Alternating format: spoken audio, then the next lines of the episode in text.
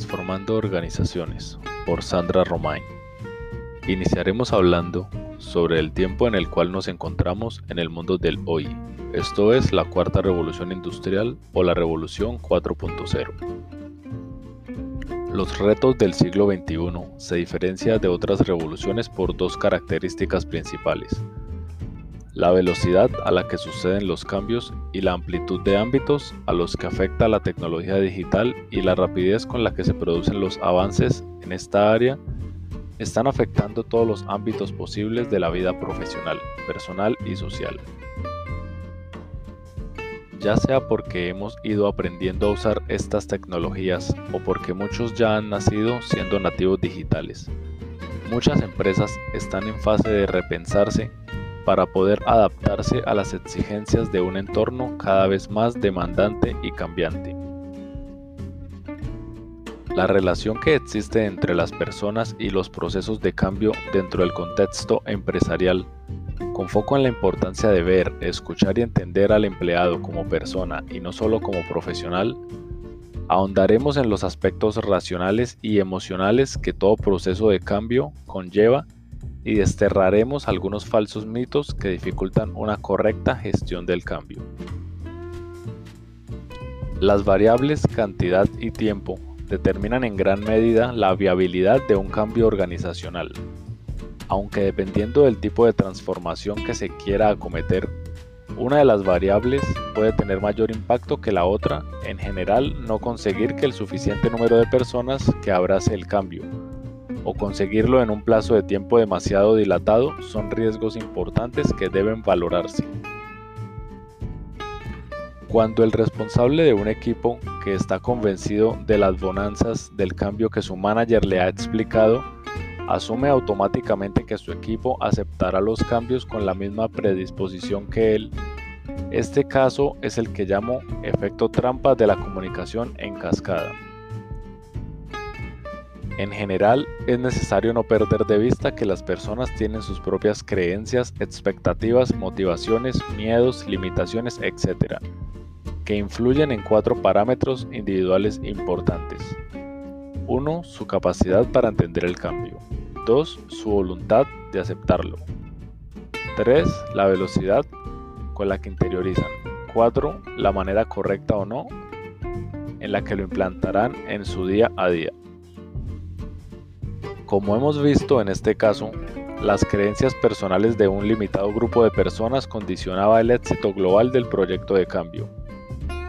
Los responsables de impulsar importantes transformaciones, especialmente en organizaciones constituidas por un gran número de personas, sin embargo, cuando entendemos la diferencia entre la gestión de proyectos y la gestión del cambio, podemos afrontar los procesos de transformación con más seguridad mientras que la gestión de proyectos se centra sobre todo en establecer mecanismos de planificación, control y gestión para minimizar los riesgos de un proyecto.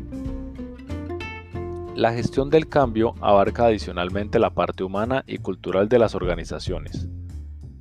La fascinante relación que se establece entre las personas y los procesos de cambio. Capítulo 1. Uno de los principales objetivos de la gestión del cambio es minimizar las resistencias al cambio de forma que el proyecto a implantar tenga mayores probabilidades de éxito. Podemos afirmar que las emociones surgen como reacción a un estímulo interno o externo, produciendo una respuesta neurofisiológica que incita a la acción. El primero en hablar de las emociones desde el punto de vista científico fue Darwin, poniendo el foco en el aspecto biológico, a finales de 1980, Paul Ekman empezó a estudiarlas desde la perspectiva psicológica, analizando la conducta no verbal y las expresiones faciales de las personas. Sus estudios sobre las conductas asociadas al miedo han dado pie al desarrollo de protocolos de seguridad internacionalmente implantados. Nuestros comportamientos están fuertemente condicionados por nuestras emociones, emociones que debemos gestionar cuando emprendemos el apasionante viaje de implantar cambios organizacionales. Etapas emocionales del cambio, las emociones que experimentamos cuando nos vemos inmersos en un cambio organizacional son similares a las que sentimos en los procesos de pérdida o de duelo, ya que en definitiva nos vemos expuestos a desprendernos de algo a lo que estamos acostumbrados y a asumir una nueva situación a la que debemos adaptarnos. Cualquier cambio es progresivo y pasa por fases sucesivas, independientemente de la velocidad con la que se suceda el cambio. Cada fase genera una serie de emociones que condicionan nuestro estado de ánimo y como hemos visto anteriormente condicionan nuestro comportamiento. En cuanto a las etapas emocionales del cambio encontramos a la incertidumbre, shock, resistencia, aceptación racional, experimentación y la consolidación.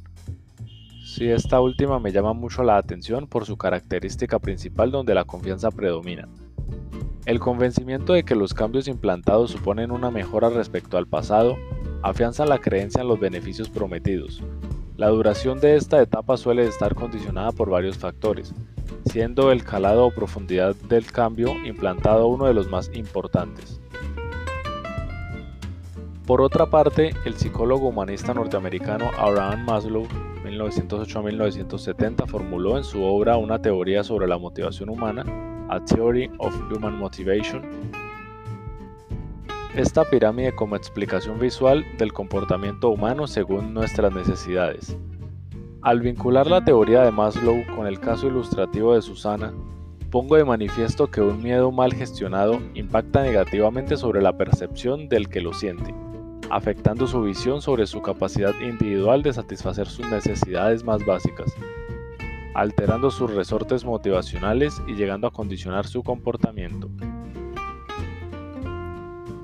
Miedo colectivo u organizacional mientras que el miedo en sí mismo no puede ser considerado una emoción negativa, pues como hemos visto al inicio de esta sección nos motiva para la acción con el fin de preservar nuestro bienestar. Un miedo intenso o prolongado genera altos niveles de estrés, ansiedad y angustia. Debemos reconocer que gestionar los miedos individuales persona a persona es una tarea difícilmente abordable en grandes organizaciones. Sin embargo, Gestionar miedos colectivos en un proceso de cambio es menos complejo. No vamos a decir que es sencillo y además no existe una fórmula mágica, pero hay tres claves que ayudan a gestionar los miedos colectivos. Acompañamiento, confianza y empoderamiento. Capítulo 2. Cómo tratamos a las personas importa. El estrés denominado positivo es aquel que nos permite aplicar mecanismos de adaptabilidad sin perjudicar nuestra salud. Las personas expuestas a altos niveles de estrés durante un periodo de tiempo prolongado o estrés negativo sufren no solo físicamente, sino también psicológicamente. Tanto es así que el estrés laboral se ha convertido ya en una de las principales causas de baja laboral, lo que repercute negativamente en la productividad y los resultados de las compañías. Según la Organización Mundial de la Salud OMS en 2017, los trastornos por depresión y por ansiedad cuestan a la economía mundial un billón anual de dólares en pérdida de productividad. No es de extrañar, por tanto, que algunas empresas den cada vez más importancia al cuidado de la salud física y mental de sus empleados, diseñando e implantando programas corporativos de bienestar. La bondad no implica solo hacer el bien, implica amabilidad, comprensión, respeto, en su sentido más amplio y deseo de generar y mantener una relación saludable con los demás. Tratar bien a los demás durante los procesos de cambio supone velar por generar y fomentar un entorno transformador saludable. Para ello se requiere hacer un esfuerzo consciente en la puesta en práctica de cuatro principios, ser transparentes y honestos, practicar la escucha activa, tratar todas las ideas como potencialmente valiosas, y preocuparnos por el impacto de nuestras palabras. La escucha activa es una habilidad que requiere tres actitudes fundamentales. Disponibilidad, interés real y sensibilidad. Tratar todas las ideas como potencialmente valiosas, una de las mayores muestras de respeto dentro de una organización es tratar cualquier sugerencia o idea como potencialmente válida, independientemente de la persona que la plantee. Las palabras tienen una fuerza motivadora o destructora increíble según cómo y cuándo se utilicen. Con estos principios contribuimos a hacer de la empresa un lugar más humano donde las emociones, que como hemos visto, son inherentes a todo proceso de cambio, se gestionan de la manera más bondadosa posible. Estos principios son los siguientes. Liderazgo, cambio de paradigmas. Si tal y como afirma Howard Gardner 12, las malas personas no pueden ser profesionales excelentes. Garner, 2016. Las malas personas tampoco pueden ser buenos líderes. Ya hemos tratado en el capítulo anterior la importancia del valor de la bondad en la gestión de procesos de transformación. Es relevante pararnos a analizar algunas de las tendencias que están marcando esta revolución para poder tener un mejor entendimiento del contexto en el que los líderes deben desenvolverse. Los avances tecnológicos, estos están marcando muy fuertemente la sociedad y el entorno empresarial, en este contexto de desarrollo y evolución cada vez más frecuente, el estilo de liderazgo impacta cada vez más en la percepción que las personas tienen sobre cómo se les trata durante estos procesos adaptativos. Antes de adentrarnos en qué estilo es el más adecuado, hagamos tres reflexiones importantes sobre el liderazgo. No todas las empresas actúan dentro de un ecosistema altamente cambiante e innovador ya que no todos los sectores de actividad están igualmente afectados por la digitalización y por tanto no todas las empresas se ven inminentemente amenazadas a nivel competitivo. Pensemos en empresas y negocios tradicionales como por ejemplo un fabricante de material escolar, una clínica dental o fabricantes de mobiliario básico para el hogar. Para este tipo de negocios la inversión a realizar en estas tecnologías digitales que les permitan obtener un valor diferencial añadido. En definitiva, el tipo de actividad el sector o la etapa de vida en la que se encuentra un negocio condicionan su necesidad de cambiar y consecuentemente el tipo de liderazgo que necesita. Liderazgo autoritario, commanding, basado en la disciplina. El líder impone instrucciones concretas y precisas, es decir, no solo dice qué objetivo debe alcanzarse, sino cómo debe hacerse. Liderazgo democrático, democratic, se caracteriza por tener en cuenta todas las opiniones y sugerencias de varios niveles de la organización liderazgo afiliativo, liderazgo visionario, liderazgo timonel, liderazgo coach, entre otros.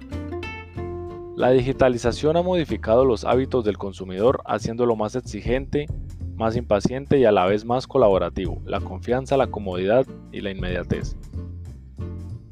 Hoy en día todo se hace a través del móvil y deberían asumirlo, adaptarse y modernizarse. A su corta edad ya es capaz de ver que las empresas que desean ofrecer una experiencia de cliente equiparable a la experiencia personal que estos obtienen con la tecnología en otros ámbitos deben replantearse cómo están haciendo las cosas. Capítulo 3. Las personas odian el cambio. ¿Las personas temen al cambio o temen a la falta de propósito para cambiar? Si bien podemos afirmar que para muchos de nosotros es difícil aceptar el cambio por miedo a obtener menos de lo que ya tenemos establecido, o miedo a que las cosas cambien para mal, basarnos en las premisas anteriores es completamente erróneo, ya que somos seres que desde nuestro origen se adaptan con facilidad a las circunstancias ante los cambios sociales, culturales e inclusive climáticos. Hemos desarrollado una habilidad especial para adaptarnos afrontando el cambio. Ahora bien, para dar solución a la pregunta planteada desde el inicio, debemos basarnos en algo más allá del miedo que todo ser humano racional siente ante el cambio. ¿Por qué ese miedo al cambio? La pregunta se responde en las primeras palabras. ¿Por qué? Esa es la respuesta, el propósito es la justificación, la pregunta inicial que nos hacemos antes de cualquier cambio racial que debamos hacer. ¿Por qué lo necesito? ¿Realmente lo necesito? ¿Este cambio es mejor de lo que tengo ahora mismo? Esto sumado a poder calcular la probabilidad de riesgo.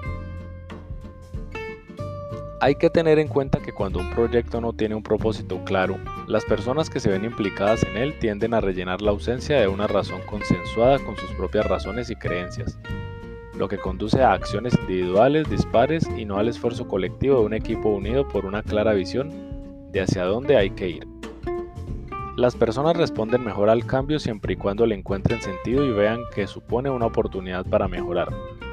A través de la definición del propósito como punto de partida, seguido de la determinación de qué se va a cambiar, con qué objetivos y de qué manera logramos dotar de sentido al cambio y dibujar una visión de oportunidades de mejora que facilita el compromiso de las personas de la organización. Comunicando adecuadamente. La comunicación interna juega un papel fundamental en la gestión del cambio. Es a través de ella que logramos dar a conocer al conjunto de la organización el propósito y el proyecto de cambio. Cabe destacar que no existe una fórmula universal para una comunicación eficaz. Modelos de comunicación corporativa interna. En función de su cultura, cada organización tiende hacia el modelo de comunicación corporativa interna que más encaja con sus valores y estilo de dirección y entre estos se destacan los siguientes. Comunicación descendente es el tipo de comunicación más tradicional y más sencillo de llevar a cabo. Los mensajes se difunden desde la cúpula de la organización siguiendo la cadena de mando. Comunicación descendente y ascendente, bidireccional. Además de la comunicación de arriba hacia abajo, se establecen canales de comunicación de abajo hacia arriba de forma que los mensajes de la base de la organización llegan a la dirección. Comunicación horizontal es aquella que se da de forma lateral, es decir, entre departamentos o personas que se encuentran en el mismo nivel jerárquico o entre los que existe una relación de autoridad. Comunicación multidireccional es el tipo de comunicación más amplia, abierta e inclusiva de todas en la que cualquier miembro de la organización en cualquier momento puede comunicarse e interactuar con cualquier otra persona, independientemente de las jerarquías o del modelo de trabajo. Estrategias de gestión de proyectos de cambio Como decíamos, la estrategia de comunicación interna debe ser coherente con la cultura y el estilo de liderazgo de la compañía y también con su tipo de estrategia de gestión de proyectos. A estos efectos vamos a centrarnos en los dos tipos de estrategia de gestión de proyectos más genéricos que existen, gestión por imposición y gestión por participación. Es recomendable identificar dentro de la compañía a los impulsores del cambio para que dinamicen la organización y sirvan de refuerzo para el equipo de gestión del proyecto. Los impulsores actúan como punto de referencia del cambio, contribuyen a la difusión de los mensajes corporativos y canalizan el feedback del resto de los compañeros hacia la dirección. Proponen acciones y dinamizan los contenidos del plan de comunicación interna. Estos impulsores son personas que 1. conocen bien la organización, 2. son reconocidas formal o informalmente por sus compañeros como referentes o generadores de opinión. 3. Tienen predisposición natural al cambio y les gusta participar en iniciativas varias. 4. Poseen una amplia red de contactos dentro de la organización y también con clientes proveedores y otro tipo de stakeholders.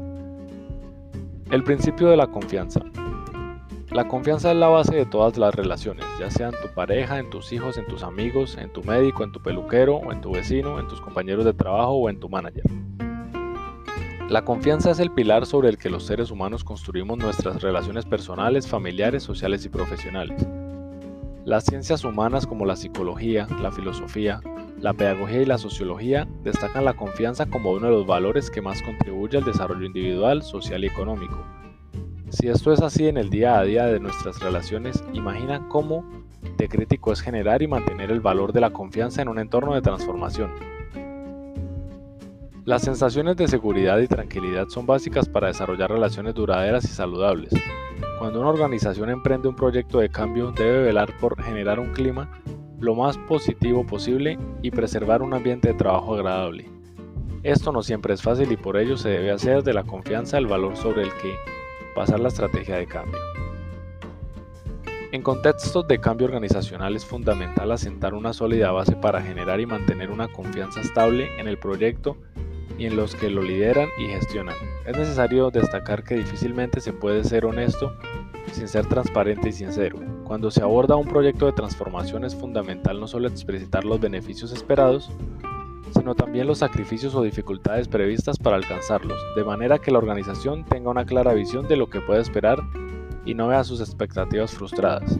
Los líderes humildes son aquellos que son conscientes de sus limitaciones y las aceptan estando dispuestos a aprender de los demás, para aprender de los demás hay que tener una mente abierta. Practicar la empatía y la escucha activa, la humildad implica ver a las personas que forman la compañía como potenciales generadores de ideas valiosas para el cambio, indistintamente de su nivel organizativo o de su especialidad. Credibilidad, en términos generales, para que un líder genere credibilidad entre sus colaboradores, debe demostrar tener competencias técnicas y ser íntegro. En el caso de proyectos de cambio organizacional, lo que más condiciona la credibilidad de quien lo lidera es su capacidad de mantener la coherencia entre el propósito definido, el plan de cambio y el ejemplo constante que ofrece como inspiración y guía para el resto de la organización. Liderar con el ejemplo afianza la credibilidad en quien dirige el proyecto. si una empresa promueve como pilar estratégico de su proceso de transformación. La reciprocidad. No podemos pretender que nuestros colaboradores confíen en nosotros si nosotros no confiamos en ellos. Los empleados que perciben a sus líderes como líderes auténticos tienen mayor predisposición a comprometerse con los objetivos comunes y a participar activamente en el proyecto de cambio para hacer de esto un éxito compartido. Para concluir, los procesos de transformación organizacional de cada empresa son distintos y se hacen con el fin de contribuir a una optimización del tiempo, calidad de trabajo y desarrollo de gestión humana. Para una buena consolidación, estos procesos, como observamos, deben contar con la participación activa de cada una de las personas que componen el desarrollo de una actividad dentro de una empresa. Es por esto que debemos prestar atención a cada detalle que conlleve una dificultad, siempre para poder mejorarlo de forma que contribuya como aprendizaje y consolide la unión de todo un engranaje llamado empresa.